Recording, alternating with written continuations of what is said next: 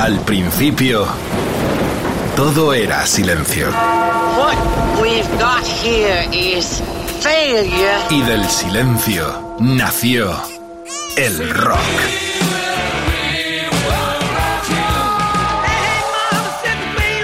Cimentado sobre diez pilares. sus diez mandamientos, sus leyes de la vida, de la muerte, del bien y del mal. Fundamentales en la historia del rock. El Decálogo. El Mariscal Romero. El decálogo de Mariscal. ¡Qué momento, Margarita, mi amor! Va esto de trato truco. Estamos en tiempo de muertos de Halloween. Los británicos, los anglosajones nos inculcan y nos meten sus costumbres. Truco o trato. Ya sabes de qué va esto. La cuestión oh, es que hoy el decálogo se centra en historias truculentas chascos de la historia del rock and roll. Hay muchas y muy interesantes, la verdad es que os prometo un programa, no os prometo nada, divertido. Habrá canciones, habrá protagonistas y hasta uno que nos va a hablar, una leyenda de nuestro rock and roll, de cómo consiguió recuperar su contrato discográfico. ¿Cómo? Con una lata de gasolina. Eso más adelante.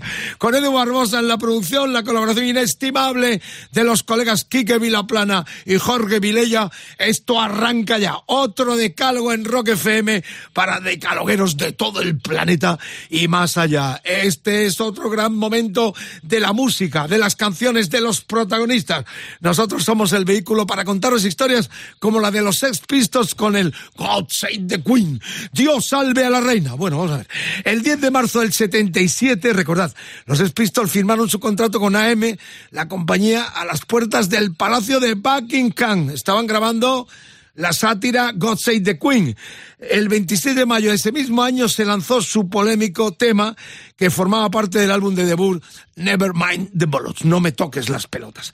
Pero la banda no pudo firmar ese contrato porque EMI, la conservadora EMI, eh, la compañía que estaba hasta entonces rompió el que tenían que ser eh, el primer eh, contrato porque la liaron. Yo estaba en Londres, además vi ese programa en el hotel, el Today Show de Bill Grundy, en la televisión, en la mismísima BBC, máxima audiencia.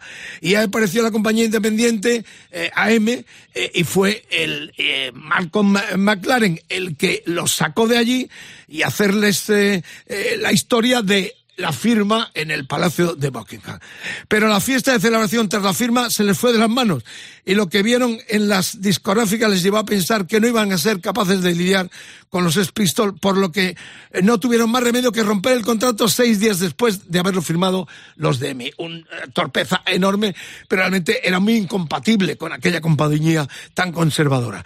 El grupo se pudo quedar con las 75.000 libras de Demonian Run eh, de adelanto y la compañía destruyó las 25.000 copias que habían hecho del disco. Todavía por ahí aparecen algunas con precios desorbitados en las subastas eh, discográficas. Bueno, pues esta es la historia. God Save the Queen, un truco trato que realmente salió muy mal para la compañía, pero muy bien para estos, eh, estos increíbles Sex Pistols que a partir de entonces le dieron también la vuelta a la tortilla de la historia del rock and roll. Rock FM, el decálogo, God Save the Queen, Sex Pistol en el arranque.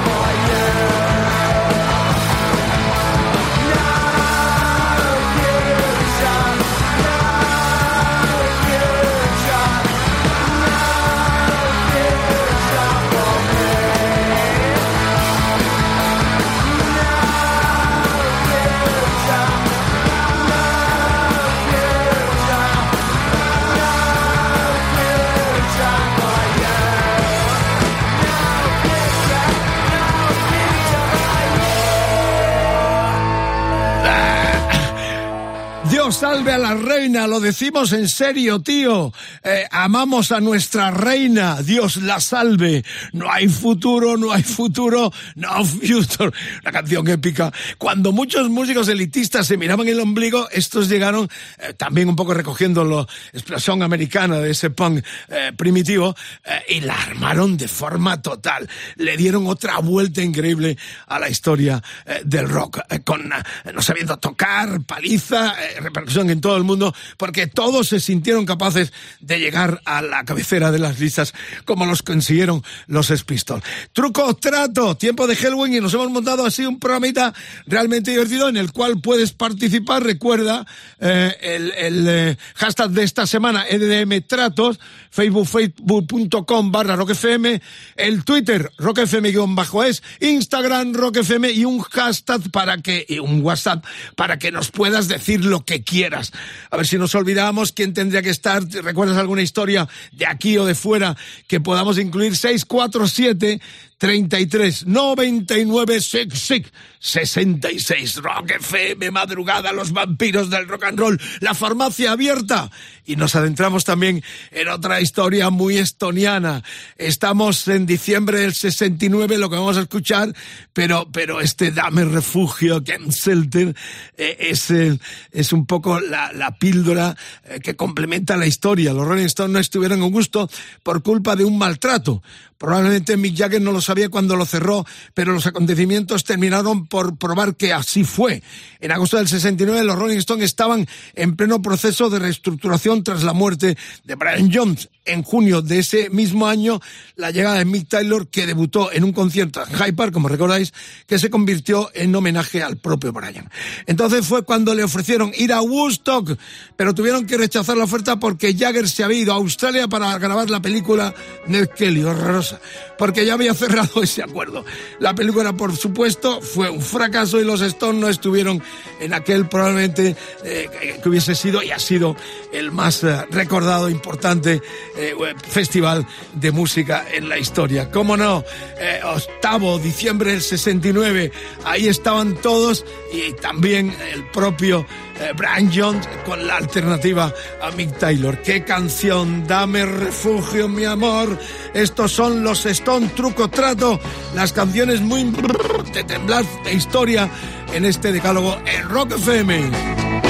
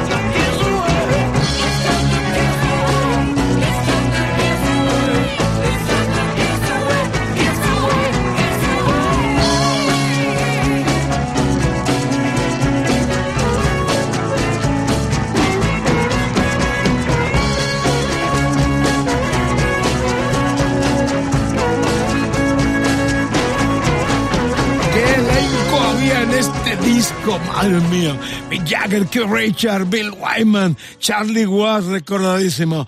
Brian Jones, Mick Taylor, que ya se incorporaba como nuevo hacha de los Stones. Eh, no fueron a gusto, pero realmente es maravilloso saber que están en ruta, que han dado una lección fantástica de saber estar, de tirar del carro en esta pandemia que nos ha llevado ya de nuevo a los escenarios y esperando conmemorar los 60 años en Europa en el 2022. Hay que seguir cuidándonos y cuidando para que podamos ya de forma plena eh, mm, disfrutar de los grandes acontecimientos. Fijaros, aquí estaba el pianista Ian Stewart, Nicky Hawking, estaba Bobby Keys naturalmente, Ray Cooder, hasta Al Cooper también, un disco memorable eh, que si no has profundizado en la historia, en la música de los Stones, es imprescindible porque de aquí parten muchísimas cosas de esa vanguardia eh, que plasmaron. Let It Bleed, el octavo de diciembre del 69. Dame refugio, Rock FM. Voy a un viaje por las carreteras aquí con Edu. Eh, me estáis preguntando ya por las redes quién es el que con la lata de gasolina eh, consiguió rescatar su contrato con una compañía que no se lo quería dar. Eh, un poquito de suspense ya que estamos en tiempos de, de Halloween. EDDM Tratos es el hashtag de esta semana. A partir de mañana, como todos los programas del Decálogo, en rockfm.fm. El Facebook, facebook.com barra rockfm. El Twitter, rockfm-es. Instagram, rockfm. Y el WhatsApp 647 33 99 66. Queremos ideas, ¿eh? Decirnos qué artista, qué grupo, qué movimiento puede tener cabida aquí con un decálogo. Por cierto, estamos pensando uno, no sé si contároslo ya, no, más tarde. Eh, muy interesante, muy divertido además. Por lo pronto estamos en las 10 mejores historias de truco trato en la historia, en el mundo del rock, puro rock, rock FM, más de un millón de oyentes y además un onda para el pirata y su banda que también compartimos todos los que hacemos las 24 horas de rock, puro rock. Decían que no había hueco para una emisora, para una cadena de radio con el rock como bandera. Pues aquí estamos eh, con el pirata como locomotora y toda su banda a partir de las 6 de la mañana.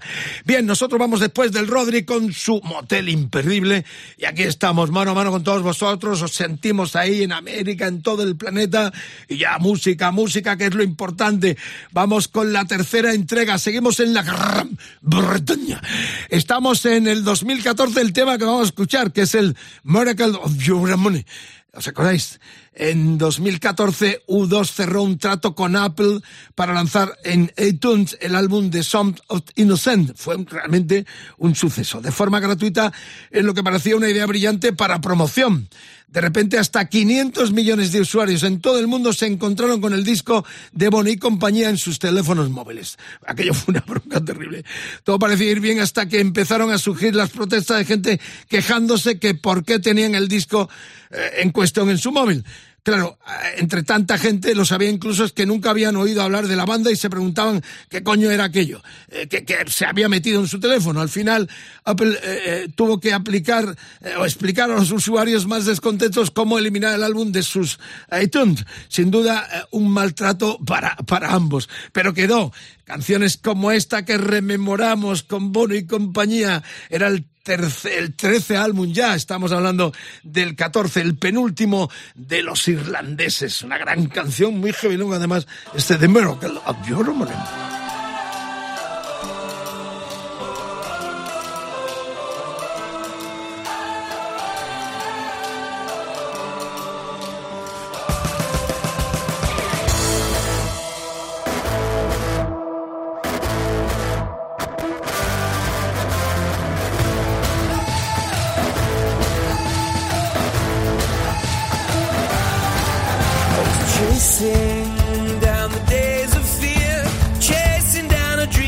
would disappeared. I was aching to be somewhere near your voice, was all I heard.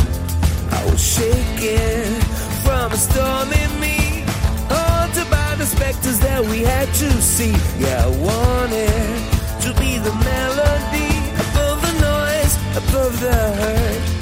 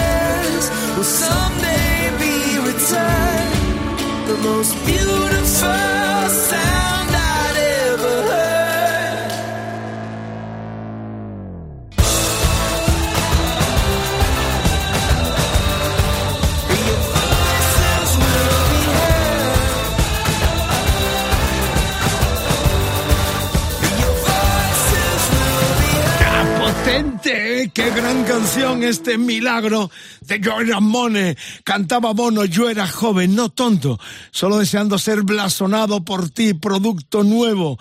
Y fuimos peregrinos en nuestro camino. Me desperté en el momento en que ocurrió el milagro. Escuché una canción que tenía algún sentido fuera del mundo. Todo lo que he perdido ahora ha sido devuelto en el sonido más hermoso que jamás había escuchado. Es un tributo también a los Ramones, también son hijos de esa generación rompedora que comentábamos antes a partir de Sex Pistols y esos precursores que cuando reitero, muchos músicos tan elitistas, eh, sinfónicos, se miraban al ombligo, querían hacer obras épicas, faraónicas, estos llegaron prácticamente muchos sin saber tocar y armaron la que armaron hasta nuestros días. Es lo fantástico del rock, es vanguardia, es progresión, es, es saber estar a- al loro de lo que acontece de la calle, es ponerle banda sonora a la propia cultura urbana. Y en esto ha habido tantos movimientos, el grunge eh, y lo que vendrá, que es muy importante. Por eso hay que tener las orejas muy abiertas al talento que emerge en todos los lugares. En nuestro país parece que no, pero hay mucha gente trabajando en los locales de ensayo. Ahí estamos nosotros también apoyando a todo ese personal. Este es el decálogo en Rock FM, un tanto divertido, un tanto también siniestro en algún momento, por cuanto que estamos en los trucos y los tratos en este tiempo de, de Halloween con, con historias tan increíbles como la que viene ahora, que, de la cual son protagonistas los Beatles, que también se metían en unos charcos, sobre todo el Locoleno, eh, que buscaban siempre tesituras eh, diferentes a, lo que los más conservadores eh, tenían en, en, en- en el banco y en la mano, porque lo tenía absolutamente todo. Eh, en el 67 los Beatles quisieron ampliar sus horizontes más allá de la música y fundaron una compañía de electrónica llamada Fifty Tapes. Cerraron un acuerdo con un griego que se llamaba John Alexis Mardas, más conocido como Magic eh, eh, Alex.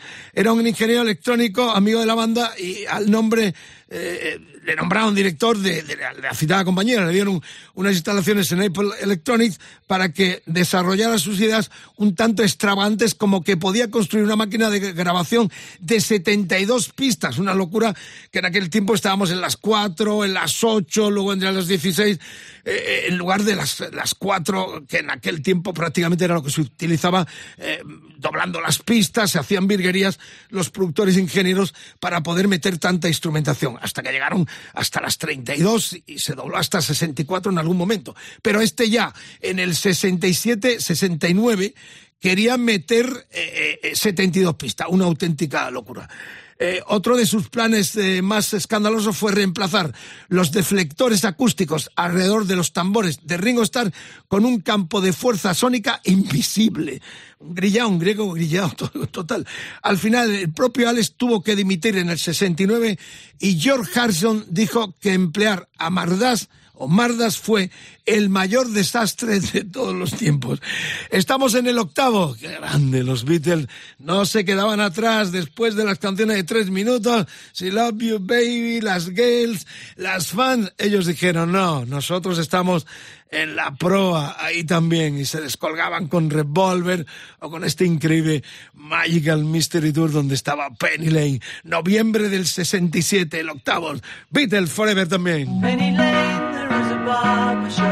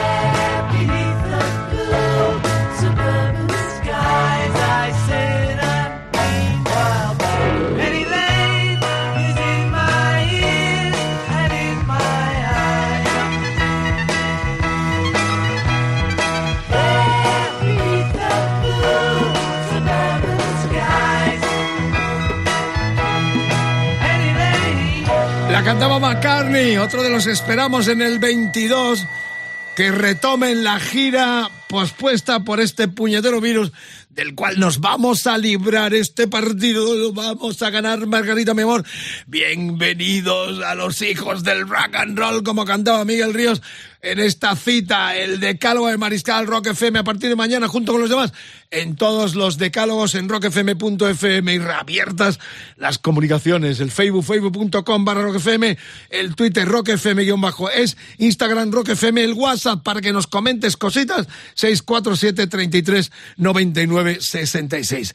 Viene otra de unos grillados especiales, estos bandidos del rock and roll que también de alguna forma cambiaron el panorama, le dieron un revolcón a todo lo establecido para desde muy abajo llegar a la cresta total, llenar estadios. Los entrevisté, viajar con ellos, los vi con los Rolling Stones eh, eh, de teloneros. La verdad es que eh, hablar de Guns N' Roses, hablar siempre de historia, no podían faltar en, una, en un decálogo donde hablamos de trucos, tratos, eh, chascos, quilombos, o sea, todo lo que ha significado la parte más divertida, a veces trágica de este, de este invento, de esta cultura rockera. El día que Guns N' Roses firmó el primer contrato de su carrera tuvo una anécdota muy curiosa. Lo reveló Vicky Hamilton, que fue su primera representante.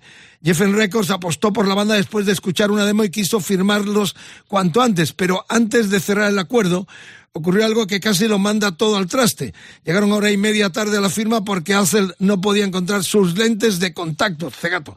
Se puso furioso y salió corriendo de casa. Al final, entre el resto de los miembros del grupo, encontraron las lentillas, como vivían todos allí en una en el eh, boulevard, en Hollywood, todos tipos gitanos, así, gitanos sanos, en plan bien como son ellos. Eh, vi- vivían un plan hipiotas, eh, pasando más hambres que los pavos de Manolo. Bueno, la cuestión es que encontraron las lentillas.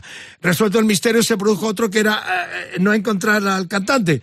Lo encontraron finalmente en la azotea del tejado del edificio de enfrente, en una posición como si estuviera meditando y por fin pudieron firmar su primer contrato que marcó el inicio de su exitosa carrera. Lo estoy viendo, el pavo. ¿Recordáis la animaversión que tenía por la prensa, por los fotógrafos, no pictures? Bueno, las historias que los encumbró hasta llegar al China Ice y todo lo que conocemos. Otro de los que esperamos en el 22 y ahí estará Rock FM también en el regreso a nuestro país. Por lo pronto, y luego cuento algo más en torno a los Guns N' Roses y Manny Charlton, el guitarrista de los, de los eh, escoceses de Nazareth, que te- ya contamos aquí una historia muy increíble en torno a la banda y Manny, al cual intentamos localizar, pero me parece que no lo vamos a poder conseguir eh, ahí en la serranía cordobesa de España, donde vives desde hace algunos años. Por lo pronto, para ese ideal al debut, el primer eh, LP julio del 67, uno de los discos debut más grandes que dio la historia del rock and roll, el Appetite for Destruction Paradise.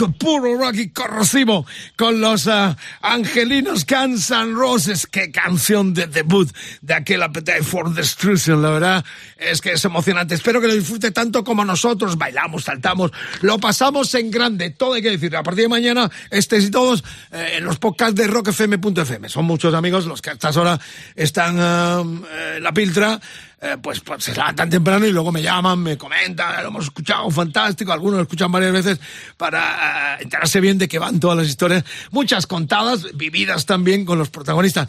Por cierto, no hemos podido contactar con, eh, con uh, Manny Charlton, que fue el guitarrista del grupo escocés eh, Nazaret. Ya me lo contó a mí en exclusiva para Rock FM, pero refresco por si alguno no se acuerda, en relación a lo que contábamos de la, del fichaje, de la historia que hemos contado de los Guns N' Roses con de la compañía que le, que le firma. Eh, lo primero que, le dijeron, ¿qué productor queréis? Eh, y ya lo contó el propio Manny y está en la historia. Dijeron, queremos eh, que nos produzca el tipo que hizo el disco uh, Heart of the Dog de los The Dog de los uh, Nazareth, de los escoceses Nazareth. Y la compañía no tenía ni puñetera idea. ¿Y quién lo produjo? Bueno, pues era el guitarrista Manny Charlton. Había, nació en la línea de la Concepción y en en estos días ha cumplido 80 años. Vive desde hace tiempo en, en, Córdoba, en España, allá en la serranía cordobesa. Buen amigo. Hemos estado varias veces con él y nos lo ha contado en directo en imágenes. Eh, Manny, de pronto le llaman desde Geffen y dice, oye, que tenemos un grupo nuevo que quieren que le produzca. Hasta este disco, que era el sexto de los, de los Nazareth, el productor había sido Roger Glover, el bajista de Deep Purple. Pero eh, la manija la cogió. Eh, Charlton hizo la producción. Bueno, y, y de pronto llaman a Charlton y dice, tío, que te llaman unos americanos que quieres que le produzca el disco.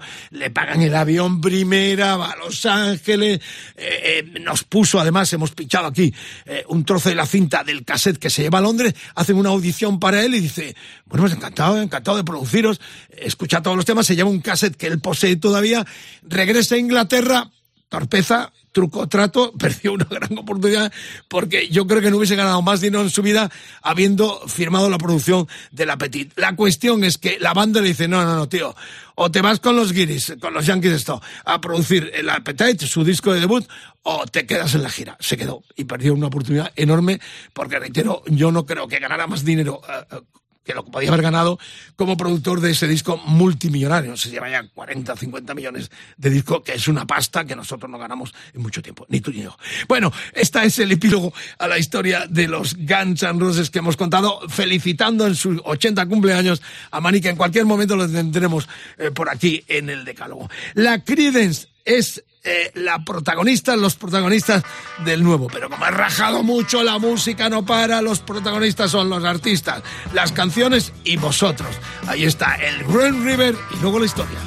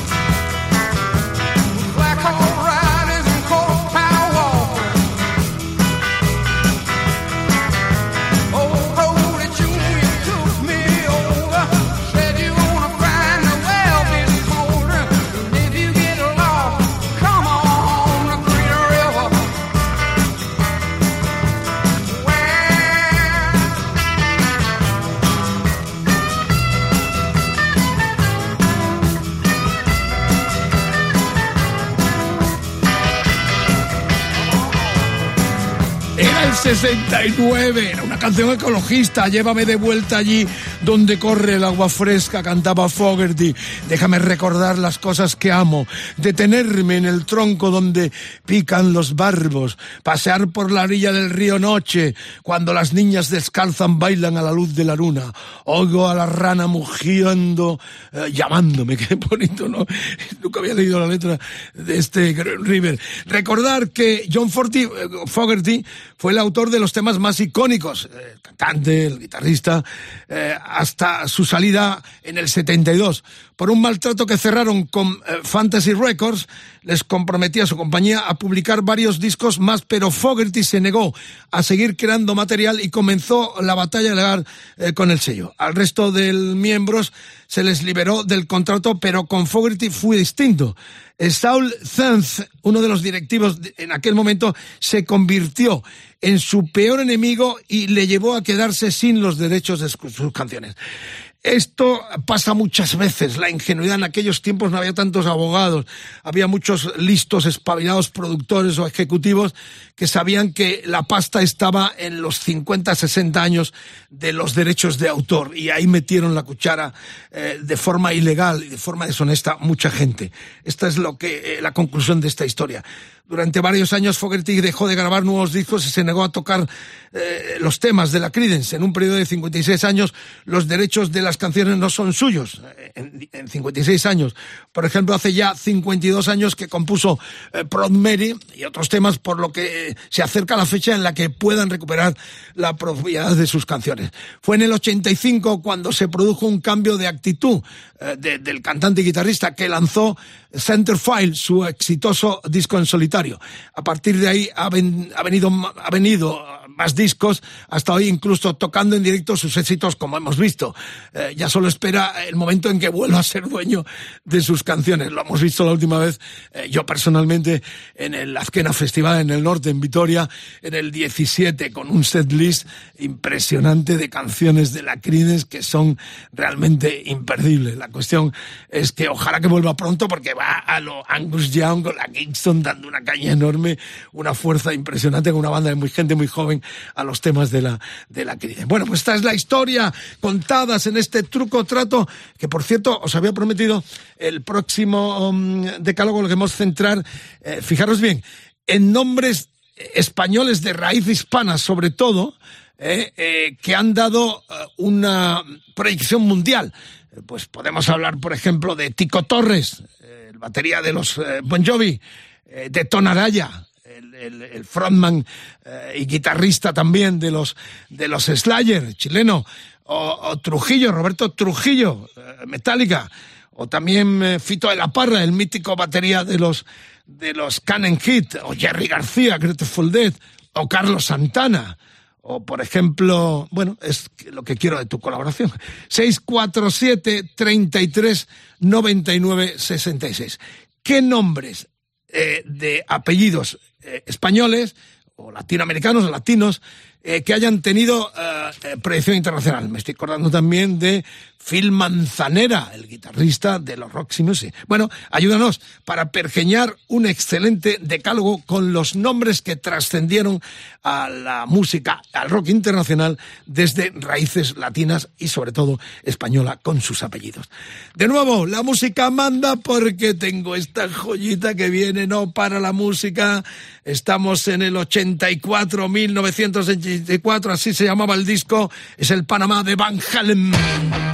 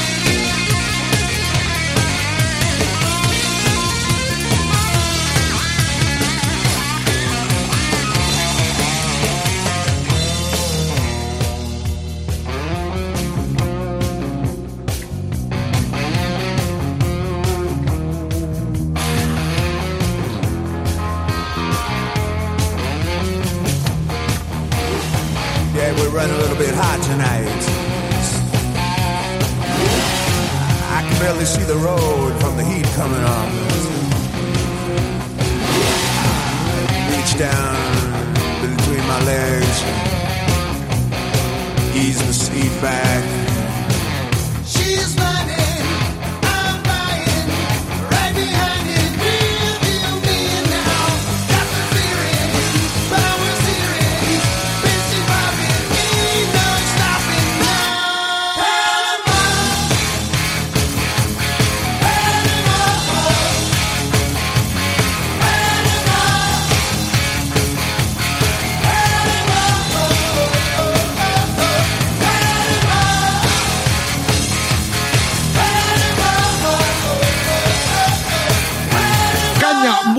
Caña, esto está muy duro, baby. Aquí estamos nosotros.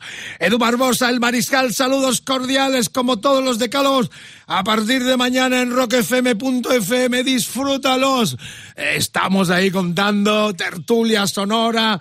Es una mesa maravillosa, redonda, con la mejor música del mundo. Un viaje fascinante, con canciones, con historias como las de esta noche, en torno al trato truco, que en el caso de Van Halen, porque ya sabéis que muchas veces los promotores, los managers, sobre todo los organizadores de eventos, eh, les pillaban en un renuncio de cosas que tenían que poner y decían, no, no, es que no he leído el contrato. Los Halen afinaban tanto que si querías cerrar un trato con ellos, no te quedaba más remedio que leerte el contrato de arriba abajo y la banda tenía un curioso sistema para asegurar que se lo habían leído los, los promotores.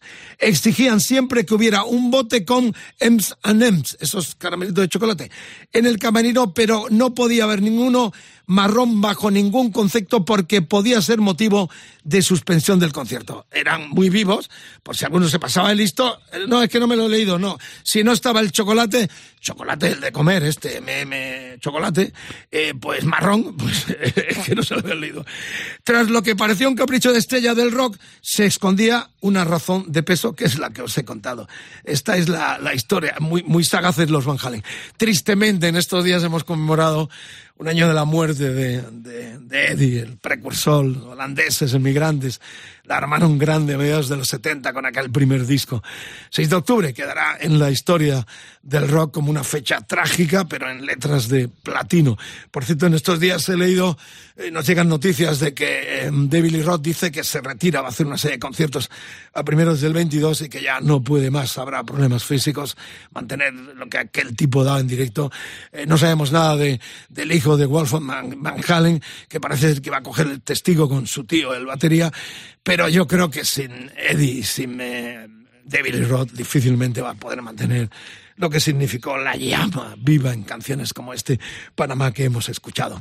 Bueno, Rock FM, la octava entrega, por cierto, ya está ahí la gente, que es el de la lata de gasolina. Bueno, eh, hay que esperar un poquito porque además lo vamos a tener eh, en esta lucha que ha habido siempre entre la industria, entre los ejecutivos, entre los músicos.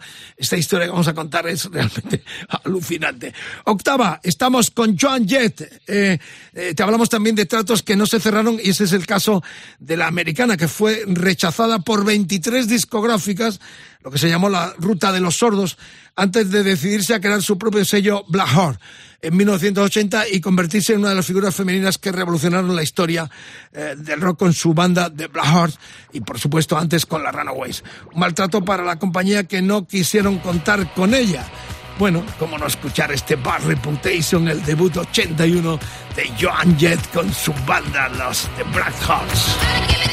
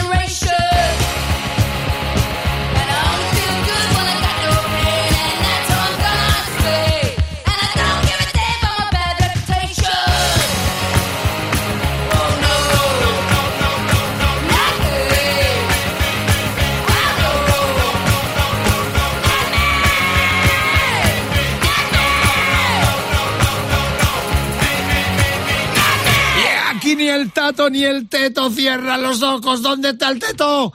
Ahí escuchando como todos los decálogos en Rock FM. A esta hora de la noche en vivo transmitiendo para todo el planeta y más allá con tantos amigos en América, en Japón, en Estados Unidos de América, hasta en Australia. Mi amigo Alfonso nos escucha eh, dando la vuelta el mapa del planeta. Es lo que hay en Los Ángeles, California, nueve horas de, de, de distancia nos separan. Allí se están eh, madrugada y nosotros estamos ya, eh, bueno, no, en, en este están levantando, están al revés. La cuestión es esta, que este es el decálogo Rock FM, esto está caliente, muy caliente. Y bueno, eh, eh, Joan Jett está preciosa, cumple ya 63 tacos y está en gira, porque además me están recordando algunos eh, internautas, algunos decalogueros, de que había una gira en el 21 eh, eh, prevista por Estados Unidos sobre todo, que supongo que vendría también a Europa, con Motley Crue con Def Leppard y con los Poison y Joan Jett y sus Black Hearts. Se ha sido aplazado para el 22 y esto, como no vengan aquí, yo voy de rodillas porque esto no me lo quiero perder. Aquellas bandas del Cardado, de la Laca, bueno, los Molly hicieron los del Leppard Poison. La verdad es que esta gira no me la quiero perder y encima la Joan Jett con los Black Hearts, la verdad es que eh, la esperamos así. Está viva, coleando y integrada en esta, en esta girita. Bueno, pues esto está, está, estas, viene, viene una en estas historias de truco trato que estamos haciendo en este tiempo de, de tan especial de Halloween que los americanos nos han vendido como martillo y ahora ya los niños, pues eso, estamos totalmente yanquilizados. Pero bueno, ¿qué vamos a hacer? Eh, Hay que buscar, y sobre todo en estos tiempos que hemos pasado tan mal, pues cosas que nos den vidilla y que nos hagan sentirnos más vivos que nunca y sobre todo seguir cuidándonos para ver si el 22 podemos participar todos y volver a saltar y corear las canciones como este Aguanda Beluba, Bum Bum Bum. Tantas versiones se hicieron. Eh, Little Richard. eh, el Tutti Frutti eh, le catapultó a la fama convirtiéndolo en una de las figuras icónicas de la historia y un gran éxito también para Speciality Records. Art el fundador de la compañía, no escribió la canción, pero se llevó la mayor parte de las ganancias de este himno fundacional del rock and roll. Le pagó a Richard 50 dólares por los derechos de publicación de la canción y le dio a Richard medio centavo por cada disco vendido. Un negocio redondo para él. Sobre esto yo podía contar muchas historias que en algún momento contaré antes de que me echen eh, o me echarán por contar esas historias porque realmente conozco algunas de mangantes, de delincuentes eh, que hicieron estragos también aquí en nuestro país en torno a las canciones que no ah, que firmaron muchas veces eh, sin ser autor ni nada. Las compañías no, no hay que estigmatizarlas a todas ni a todos, todo hay que decirlo de verdad. ¿eh? Hay compañías que han arriesgado su dinero, han fracasado, han perdido mucho dinero, otras que han ganado mucho con artistas, pero también era un juego como, como, como la bolsa, ¿no? Apostaban, salía bien, otras veces no salía y perdían. Pero bueno, lo que nos eh, atañe es que aquí está Little Richard a estas horas, 1955, otro que la armó gorda con su homosexualidad, con ese piano, con esa forma de interpretar. Él decía eh, que le habían robado todo, que todos eran unos ladrones de los Beatles, a los Rolling, que le tenían que pagar derechos todos porque sinceramente fue la magia, el esplendor, la pluma, le dio otra vistosidad al rock and roll increíble, este grandioso Little Richard.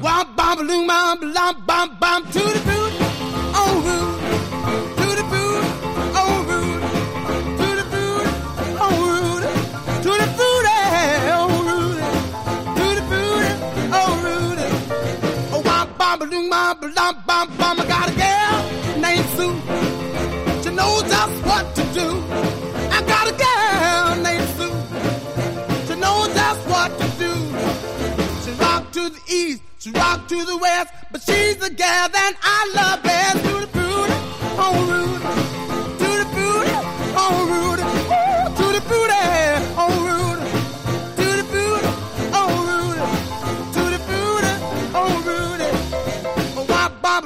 bop, lump, bump, bum. I got a gal named Daisy.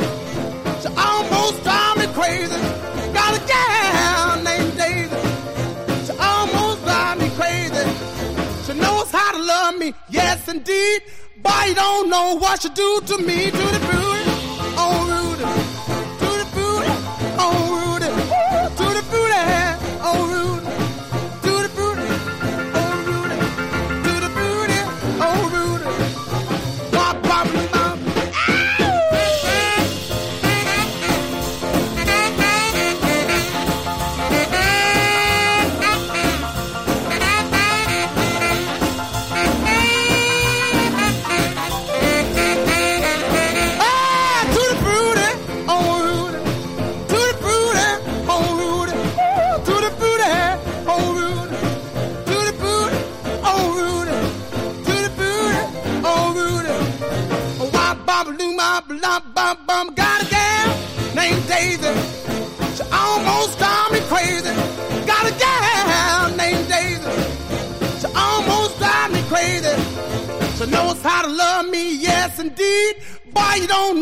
do to me, to the booty, oh Rudy, to the booty, oh Rudy, to the booty, oh Rudy, oh oh oh bam. Otro de los pioneros que se nos fue, eh, ya quedan muy poquitos, quedan eh, con la mano de los dedos. Hace nada, fue en el 20, 5 de mayo del 20 con 87 taco, aquella figura esplendorosa, como subía, subía al piano. Esos son los que le dieron eh, eh, el pie y todo el mensaje para que, eh, sobre todo los británicos, tuvieran esa proyección mundial eh, con el lenguaje del rock and roll como, eh, como principal equipaje para hacerse multimillonarios. Esos artistas realmente no ganaban mucho dinero, encima le robaban las canciones, como hemos contado, pues es la historia. Eh, bueno, eh, eh, vamos a terminar la décima, pero no se mueva nadie porque tenemos un bis también esta noche con el protagonista que con una lanta de gasolina se fue a la compañía de disco y les forzó, bueno, amablemente, a que le devolvieran el contrato discográfico. Imperdible porque es también una clase maestra para los futuros estrellas del rock and roll, lo que nos cuenta, espero, este personaje secreto hasta este momento. Pero en cuanto Hendrix eh, termine eh, la canción que va a poner eh, punto final oficialmente al decálogo de hoy, pues aparecerá nuestro personaje. Recordad que estamos preparando un decálogo con los grandes nombres que trascendieron a nivel internacional con apellidos españoles, latinos. La cuestión es que es muy fácil, desde Santana, Tico Torres, eh, sugerirnos saber alguno que se nos escape a través del WhatsApp que es el 647 33 99 66. Se admiten comentarios, se admiten eh, colaboraciones, se admite todo en este WhatsApp que está abierto para nuestra distinguida clientela en cualquier parte del planeta. Si es en ruso, también tenemos traductores rusos. Si es en chino, ¿o no? Tenemos chinos también. O sea, tenemos todo. Podéis decirlo como queráis. Chino, japonés, eh, tailandés también, que nos gusta mucho el el tailandés y el masaje tailandés. Va- Vamos a ver, me estoy metiendo, me estoy liando. EDDM Tratos es el hashtag de esta semana, de este decálogo. Eh, Facebook, facebook.com barra. El Twitter, rockfm guion bajo rockfm. El WhatsApp, lo repito otra vez, por si estás un poco a estas horas eh, sorderas. 647 33 99 66. Atento, estamos con Jimi Hendrix. Puede ser uno de los tratos que cambiasen la historia del rock, pero finalmente no se produjo. En el verano del 66, Jimi Hendrix con sus Blue Flames, durante una actuación en el eh, Green Village, eh, Green Village, Village eh, neoyorquino, allí estaba presente Linda Kitty, eh, la novia entonces de Keith Richard, que se impresionó de lo que vio y pidió al manager de los Stones, Andrew Rock Oldham, que fuera a ver una actuación suya. Andrew accedió a ver el bolo, incluso Linda le prestó a Jimmy eh, una guitarra de Keith, pero el guitarrista no consiguió impresionar al manager de los Stones, a pesar de que desplegó todo su talento. Nunca sabremos si hubiera sido uh, un buen trato o no para él porque formó parte de Rolling Stone, pero se convirtió, eh, a lo mejor haber formado parte en un momento, pero se convirtió en lo que se convirtió, en un extraterrestre que solo podía haber tenido el sitio que tuvo hasta los 27 taco. Vamos a escuchar el Hey Yo de aquel Are You Experience, eh, el primero del 67 con Noel Redding eh, y Mick Mitchell. Bueno, ¿qué voy a contar de esto? Si es parte de mi historia también, porque yo empezó a la radio prácticamente eh, con ese mensaje progresivo vanguardista que imprimió, que incendió el loco maravilloso. Por cierto que hay una historia, la voy a contar breve, en otro momento la, la- cuento más amplia. Eh, algunos de los varones han elucubrado contando que cuando fuimos a grabar Inglaterra, en los estudios Kingsway, que era propiedad entonces del cantante de Deep Purple, Ian Gillan, y otro socio, eran unos estudios de lujo, eran unos estudios de mierda, con perdón, en un sótano viejo, estaban a punto de cerrarlo. Eh, eh, gracias a los españoles y a Chapa, porque allí hicimos primero el disco de, eh, de, de Barón Rojo, el, volumen brutal que produje yo para Chapa, eh, luego también hicieron Leño con Carlos Rarea, el productor, Coz también grabaron allí. Le salvamos la vida a los españoles, porque era un, un muy cutre, eh, muy legendario, y viene a cuento de lo de Hendrix. Eh, la leyenda que Gillan me contó a mí cuando me vendió, él vino a promocionar su disco del 81 en solitario, estaba canino, y el estudio estaba en la ruina. Y alguien le contó mi faceta como productor entonces, que empezaba con el tema de chapa, y me dijo, tío, tengo en Londres un estudio, si quieres algo, y efectivamente tomé la tarjeta, llamé a su socio, y acordamos eh, la grabación del volumen brutal con toda la historia que trae consigo. Era un estudio, reitero, a punto de cerrar un sótano siniestro. El ingeniero que había un Bob Boglia era siniestro total, un enfermo sexual que solo tenía fotos de chicas en pelota en el estudio. O sea, fue una pesadilla absoluta. Estos cuentan ahora que eran los Evirroas. Mentira, era un sótano, pero terrible eh, grabar allí. La moqueta estaba viejísima. De hecho, cerraron al poco tiempo. Dylan lo desmanteló y lo cerraron al poco tiempo. Los Kingsway. Esta es la verdadera historia. En otro momento la cuento porque estamos pendientes de hacer un decálogo con los artistas, al revés de los que eh, tienen nombre español eh, o latino, eh, que tuvieron repercusión internacional, los de aquí, los nuestros de aquí, latinoamericanos, españoles, que han tenido repercusión mundial. Ese también es muy interesante y ahí posiblemente cuente la historia total de lo que fueron aquellas grabaciones en los Kingsway Studios de Londres, propiedad en aquel momento de Ian Gillan. Y ahí, sin más preámbulo, el último, pero un momento que ahí vist, es yo este enorme tema, versión en aquel primerizo Are You Experience de Hendrix con dos Experience.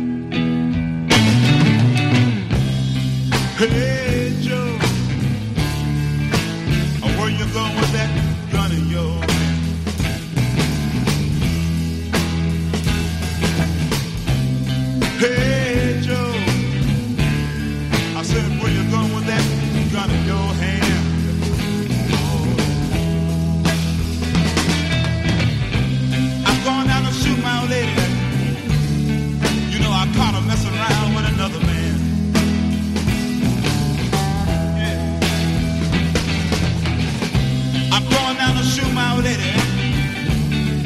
You know, I probably mess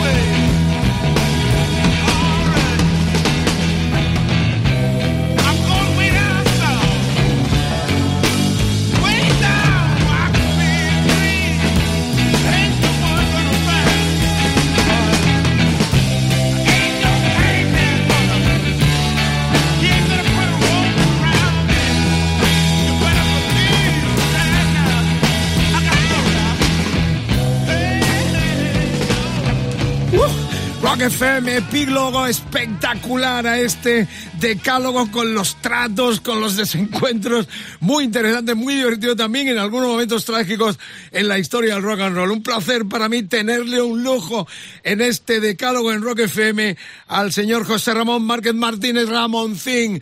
Querido, un, buenas, uh, un querido. lujazo tenerte en esta radio, ¿eh? De nuevo. Gracias, guapo, ya, Bueno. gracias. Oye, lo primero, enhorabuena, ¿eh? Enhorabuena, Pirata la banda, Bien. a la radio, tal ese ondas, es más que merecido. Bueno, Y muy, y, y muy, y muy, muy indicativo de, de cosas que pasan y han pasado y eso es maravilloso. Bueno, eh, eh, realmente es un tributo, es un reconocimiento, una labor de una radio que ha puesto al rock donde tenía que estar, eh, con Sí, más de un sí, millón de oyentes, cuando otros menospreciaron esta tesitura como si fuéramos apestados. Pero vamos a lo nuestro, Sí, porque estaba escuchando a Hendrix.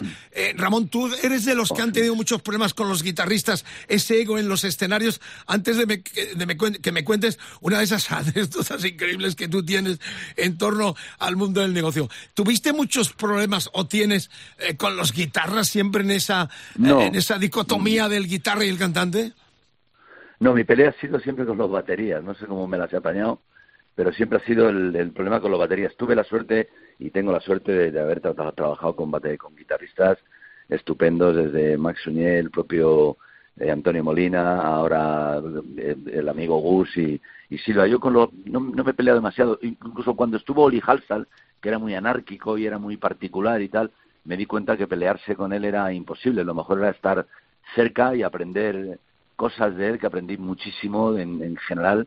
Me enseñó mucho de- del- del negocio y de, y de todo, y no eran las peleas ahí. Siempre he tenido más enfrentamiento con, con los baterías, siempre me ha costado un poco más, ¿no? Y al final, mm, también ahora está con nosotros Luis García, que estuvo conmigo durante todos los años 90 tocando, ¿no? O sea que al final tampoco han sido peleas muy, muy gordas. Yo no he tenido peleas con, con los músicos, la verdad. Yo me peleo más con la industria que con, que con los que han estado encima del escenario. Es conmigo. que eso es lo que quiero que me cuentes, pero hago una pequeña corchea porque has citado a Oli Horsol, que está enterrado en el cementerio de Della en Mallorca, Sí, Della. ¿eh? juntito Sí, además a Kevin Ayers a también Kevin Ayers, y, a- y al gran Matty Clerwen, el, el portadista que hizo la de Santana, Miles Davis, ahí en ese cementerio tan bonito al borde del. Mediterráneo en Della.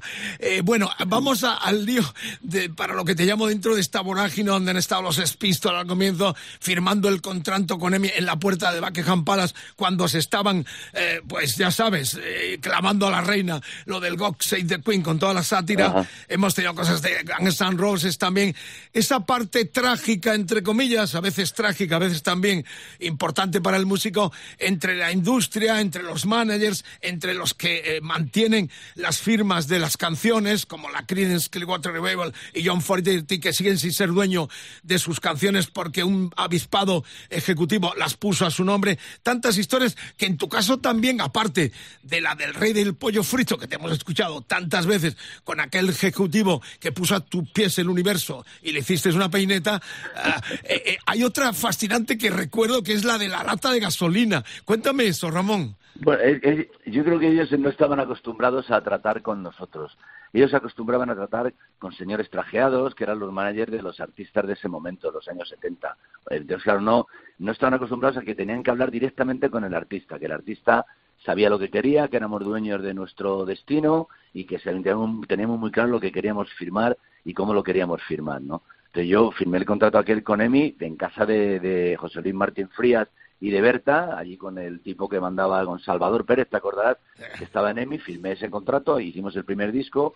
Cuando llegó el segundo, yo grabé eh, Barrio Bajero, ahí ocurrieron todos esos episodios de, de- de que el, director, entonces Rafael Gil Ray hoy fallecido, quería cambiar las letras de las canciones, que yo le dije, pero ¿cómo vas a cambiar? ¿Tú qué sabes del Chuli o, o qué sabes de, de, Barrio Bajero? Que es una cosa imposible de comprender, ¿no? Que yo hubiera comprendido cualquier cosa que hubiera querido hacer, de arreglar, pues mira, esto no suena bien, esto hay que mezclar, no, no, quería intervenir en eso porque efectivamente lo que quería era quedarse con derechos de, de, las, de las canciones, ¿no? Le dije que no, eh, le pedí la carta de libertad, tenemos firmado cuatro discos y un directo, eh, me empezó a dar largas, largas, yo ya estaba tratando con, con José Luis Gil y con Miguel Blasco para grabar Arañando la Ciudad en, en Instabox y mm, cansado de llamar y de pedir y de rogar y de, y de tener una paciencia inmensa, me soplaron que había venido y que estaba en su despacho de, de la Plaza de Ramales, donde estaba Emi. En Madrid, aquí. Vivía entonces en Alfonso XII, fui a, a la gasolinera Ribelsa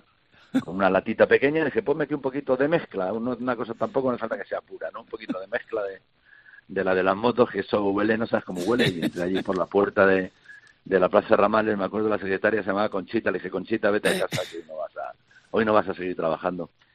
Y llegué allí, nada, entré violentamente en, la, en su despacho y le dije, dame la carta de libertad o eh, aquí salimos los dos ardiendo, o sea, tú verás lo que haces, ¿no? Y, y entonces, entonces recuperó la cordura y recuperó la razón y dijo, dame cinco minutos.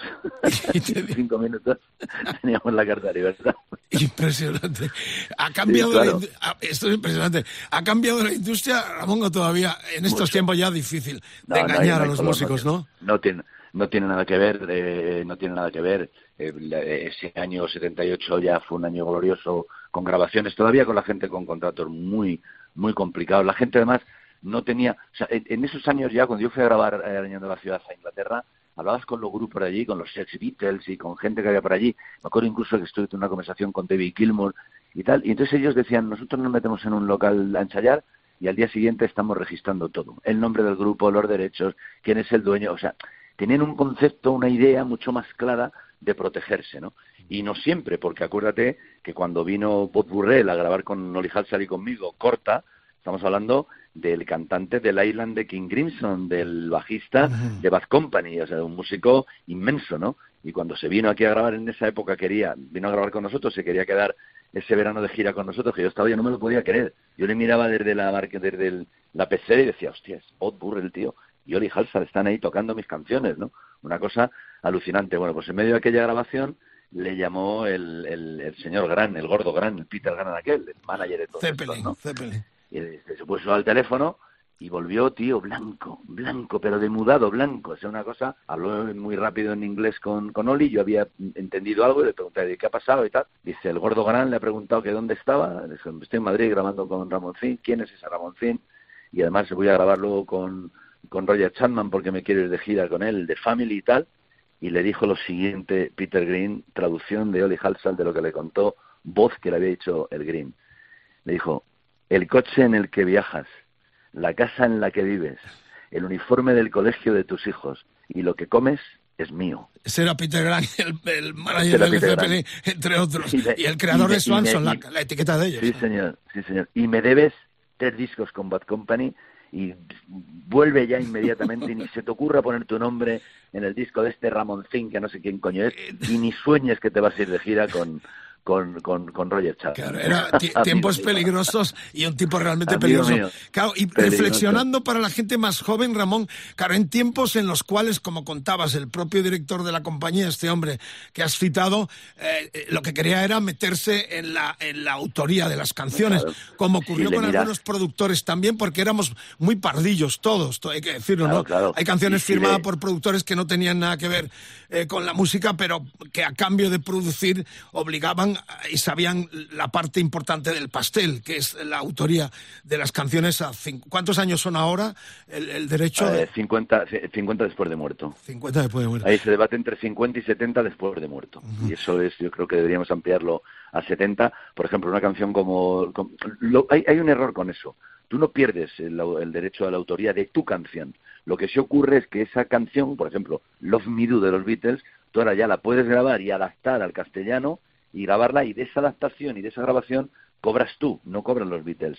Pero cuando suena Love Me Do por los Beatles siguen siendo ellos quienes cobran y sus herederos quien tienen los derechos. Lo que pasa es que se, se manda todo el derecho a dominio público para que otros eh, autores o artistas o intérpretes decidan hacerlo, que es lo que ocurre con la, con la música clásica, ¿no? Sobre todo, porque ahora todavía para lo nuestro falta un poco. Ahí tienen que ser cosas muy antiguas, tienen que ser cosas que estén grabadas hace 50, 60, 70 años. O sea, empezará a caer todos los temas de Chad Berry Jerry Lewis, como han pasado con los Beatles, ocurrirá con Elvis, tardará y en el caso de los años 80 y tal, pues hay que esperar todavía. Pero yo me iría a los 70 años, porque la generosidad del autor, eso es algo que nadie puede negar. Es el único que tiene una propiedad y que pasado un año dice, esta propiedad se convierte en pública. Dile que haga lo mismo el dueño de un hotel o de un restaurante o Claro, eso, eso es lo, fábrica, que, lo ¿no? que vindicabas tú en tus tiempos de, la, Claro, de las claro, es GAE, que ¿no? Eso es lo que hay que ver, hay que ver la, la, la generosidad que en el fondo tenemos, ¿no? Pues yo además lo sufrí. Yo grabo, nosotros grabamos el primer disco, eh, grabamos ocho temas.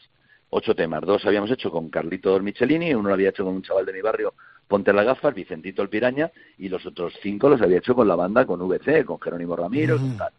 Yo me fui, a, habíamos grabado, me fui a hacer las fotos, tal y cual, y cuando aparece el disco se habían comido a, a Jero en las, en las, en, en la, en la autoría y habían metido a arreglistas. Y eso me costó a mí arreglarlo mucho tiempo y conseguí al final que, que cuando ya fui a Hispavox, que Hispavox le diera un porcentaje natural y si ves todas las reediciones que yo he hecho, yo he obligado a que pusieran la autoría de la persona, la autoría conmigo, yo soy el letrista, yo no me iba a quedar nada, letrista y música. Mi parte era mi parte, ¿no? Pero su parte de la música quisieron hacerlo y en ese momento dice, un momento, esto no va a ocurrir más, pero no conmigo, no quiero que le ocurra a nadie más, ¿no? Y es que alguien, por ejemplo, como Rafael Gil, que es Rayerado, era uno de los que más dinero recibía de la Sociedad General de Autores. Es el autor de la canción eh, Charlie de la banda Santa Bárbara, eh, metía muchas letras de, de Rocío Jurado y tal. Claro, él creyó que yo iba a llegar allí y me iba a entregar y iba a decir, no, mira, yo entiendo que tú me digas que, que no te gusta cómo suena o que necesitamos unos arreglos o que tal, porque tú vas a meter mano en las letras de mis canciones. ¿Tú qué coño sabes de lo que yo estoy Y, y escribiendo? Ramón era un no tiempo sé. también eh, eh, eh, criminal eh, porque algunas cadenas importantes te obligaban en un tiempo a cederle parte de tu talento robándole a tus Claro. hijos y a tus nietos, ¿no? Sí, pues, Eso se terminó mismo- también, eso se terminó. No, no, a mí no, yo no, yo en eso, en eso no lo consentí. Y además cuando ya me di cuenta de que iba yo en el año 88 eh, me, me senté enfrente de ellos y les dije o lo arreglamos aquí o lo arreglamos en los tribunales Eh, y no hay más que hablar. Es decir todo esto que está la, el- la mayoría de los contratos de esa época son contratos que cualquier juez los ve y los rechaza en el acto. Son contratos leoninos donde todos son deberes y no hay ningún derecho. Había una cláusula que decía que tú debías un disco, por ejemplo, desde la otra y ocurriera lo que ocurriera, hubiera una bomba atómica, pasara una hecatombe, vinieran los marcianos, lo que fuera, tú seguías debiendo el disco. Para todos los, los- para todos los reproductores de música inventados y por inventar, eso ya es imposible sostener en un, en un tribunal. Ramón, eh, un- una brevemente, o sea, así en, en flash, porque no- se nos acaba el tiempo. Eh, Para la gente más joven, eh, ¿qué no tienen que hacer y qué hay que hacer para que su talento lo conserven él y sus herederos, eh, su entorno en sí, al creador, para que no te tanguen que tienen ni los es- managers, ni los compañías de disco, ni el- lo que es el show business en sí?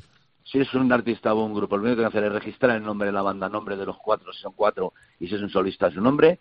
Lo siguiente, darse de alta en la sociedad de autores y en la sociedad de artistas, o si quieren en, en alguna otra opcional que haya o que puedan encontrar. Mm, Aclarar muy, pero muy, muy claro quiénes son los autores de las canciones registradas y luego, cuando alguien les ponga un contrato delante para grabar discográfico y tenga más de cuatro páginas, que vayan a ver un abogado. Bueno, tan generoso como siempre, Ramón. me- no quiero dejar eh, dejarte marchar sin que me cuentes cosas. Me llegan rumores de que estás eh, con un, posible doble disco con colaboraciones de colegas eh, a lo largo de la historia, donde seguro va a estar eh, Loquillo, porque aquí hay un espectacular documento eh, de imágenes en Sí, rockfm.fm, Maravilla. eh, en un cara a cara eh, bellísimo de los dos. Eh, cuéntame, eh, ¿esto es realidad? ¿Vas a hacer dueto con, con gente? Es el es el proyecto de, de la, de la compañía de grabar un, un disco. Yo no me he querido meter porque esas cosas es mejor no meterte. Entonces han tocado a, a un grupo de artistas importante que les apetece de corazón, que lo quieren hacer de verdad. Entonces lo que haremos será, se grabarán las canciones que cada uno elija, yo cantaré con ellos para que no sea una cosa de mentira ni... No, no, me iré al estudio a cantar con ellos los temas que correspondan y se sacará ese disco tributo o algo así. Pero nosotros mientras estamos grabando y preparando las canciones de nuestro nuevo disco y tocando en directo y luego pues, Ha ha retomado, invitado el- Michele. sí, ha retomado la gira, ¿no? De- de- Sí, nosotros estamos en el barrio Pilar, ahora nos vamos a Guadalajara, hacemos Pamplona, volvemos a Madrid, estamos tocando todo el rato y, y además he estado con compañeros, Trapa grabado un disco brutal y le he cantado en, una, en uno de los temas que es una patada y con Michelle Estafas hemos grabado en un tema que los coros los hacemos Topo y yo y además meto las armónicas y Qué tal. bueno. O sea, muy bien, muy contento, tío. verdad, lo- los discos, el, el tributo, podríamos decir, en los duetos serían 22 y el nuevo material también para el 22 ya, ¿no? saben más que yo. No, no, Sí. vislumbras, vislumbras No, ya yo creo- una normalidad en el 22 o todavía te queda alguna duda. Yo tengo alguna duda todavía, ¿eh? depende cómo nos portemos ahora en el invierno. Depende de lo que pase el invierno, cómo nos portemos, eh, si la gente se da cuenta que todavía hay que mantener un poco las distancias y tal, porque el invierno es eh, criminal y es muy bueno para, para este bicho que nos ha estado asesinando, ¿no? Entonces, portémonos bien todavía, aguantemos un poco para que nos dejen levantarnos y nos dejen ponernos en pie y nos dejen andar entre la gente y abrazarnos y tocarnos, porque en, en lo nuestro es esencial. O sea, tú vas a ver una obra de teatro, estás todo el rato sentado, callado, termina la obra, te levantas, aplaudes 20 minutos, pero lo nuestro es que se produce al instante, el, el contacto es inmediato, ¿no? Entonces necesitamos que la gente entienda eso, que no pasa nada, que no es que no es que te prohíban, es que te estás cuidando a ti mismo, hay que protegerse, ¿no? Y si eso lo hacemos, posiblemente en el 22 esté todo dispuesto, yo creo Bueno, que sí. Espero un honor para esta radio, para este decálogo del mariscal a estas horas y en podcast, porque como siempre has dado una lección de buen rollo, de positividad y una masterclass de lo que no hay que hacer a la hora de firmar o de que tus canciones vayan al planeta y más allá. Nosotros terminamos. Déjame una canción de las que seguro, no, no, no te voy a pedir así a bote pronto, quién te gustaría, con quién te gustaría cantarla, pero uno de tus temas o, o de los últimos tiempos o clásicos para terminar eh, la entrevista, recordando que la semana que viene en el Decálogo vamos a tener un Decálogo realmente atractivo. No sé si me puedes ayudar en algo, Ramón, porque vamos a destacar los artistas con nombres españoles, con apellidos que han triunfado en el mundo. Desde Richie Valens, que se llamaba Valenzuela, eh, José. Feliciano, Joan Baez, Santana, Fito de la Parra, eh, Manzanera, el de Roxy Music, Omar Rodríguez, el, el, el, Bort- el Mars Volta, el guitarrista, eh, Trujillo el de Metallica, eh, Ton Araya de Slayer, Tico Torres de, de Bon Jovi eh, y mucha más gente. O sea que eh, va a ser un Pensaba bonito. que no era capaz de meter alguno, pero lo voy a meter. Alejandro Escobedo, que no se te olvide. Eh, bueno, estamos más en la tesitura salsa jazzística, pero, pero tiene que estar. Yo lo apunto Sí, hombre, y, y tomo nota porque da para no solo un decálogo, sino para dos o tres. Sí, con sí, toda pues la- maravilloso. Eh, O sea que es, El es tiene, el, el Jovedo tiene un disco de hace tres años que se llama Station, que yo creo que fue el mejor disco de pop rock que se publicó ese año, créeme. Qué bueno, pues vamos. En mi- en mi opinión. Lo, lo apunto y tomamos nota para, para ponerlo. Eh, ya sabéis, los que nos escucháis, que a través de las redes sociales tenéis toda la información y podéis colaborar también con vuestras sugerencias. Tenemos un WhatsApp que es el 647 33 99 66. Eh, Ramoncín ha añadido Escobedo. Y, y, bueno, puedes decirnos qué realmente eh, quieres o no debe faltar de los latinos, de los que ha- han exportado al mundo los apellidos eh, españoles. Tienen eh, también esas raíces con connotaciones muy interesantes que vamos a destacar. Ramón, un placer. Dime el tema con el que Gracias. terminamos este decálogo de Mariscal en Rock FM, contigo como protagonista con esta intervención espectacular. Dime la canción. Veo venir, veo venir que el loco y yo cantaremos juntos al límite. Me das una primicia grande. Un beso, un abrazo grande Un en nombre de abrazo, todo el equipo de Rock FM. Ahí está sonando. Muchas gracias. Un beso. De noche en la autopista perdido estoy. No encuentro una persona que me quiera ayudar o no. Mi coche quema dos kilómetros sin parar.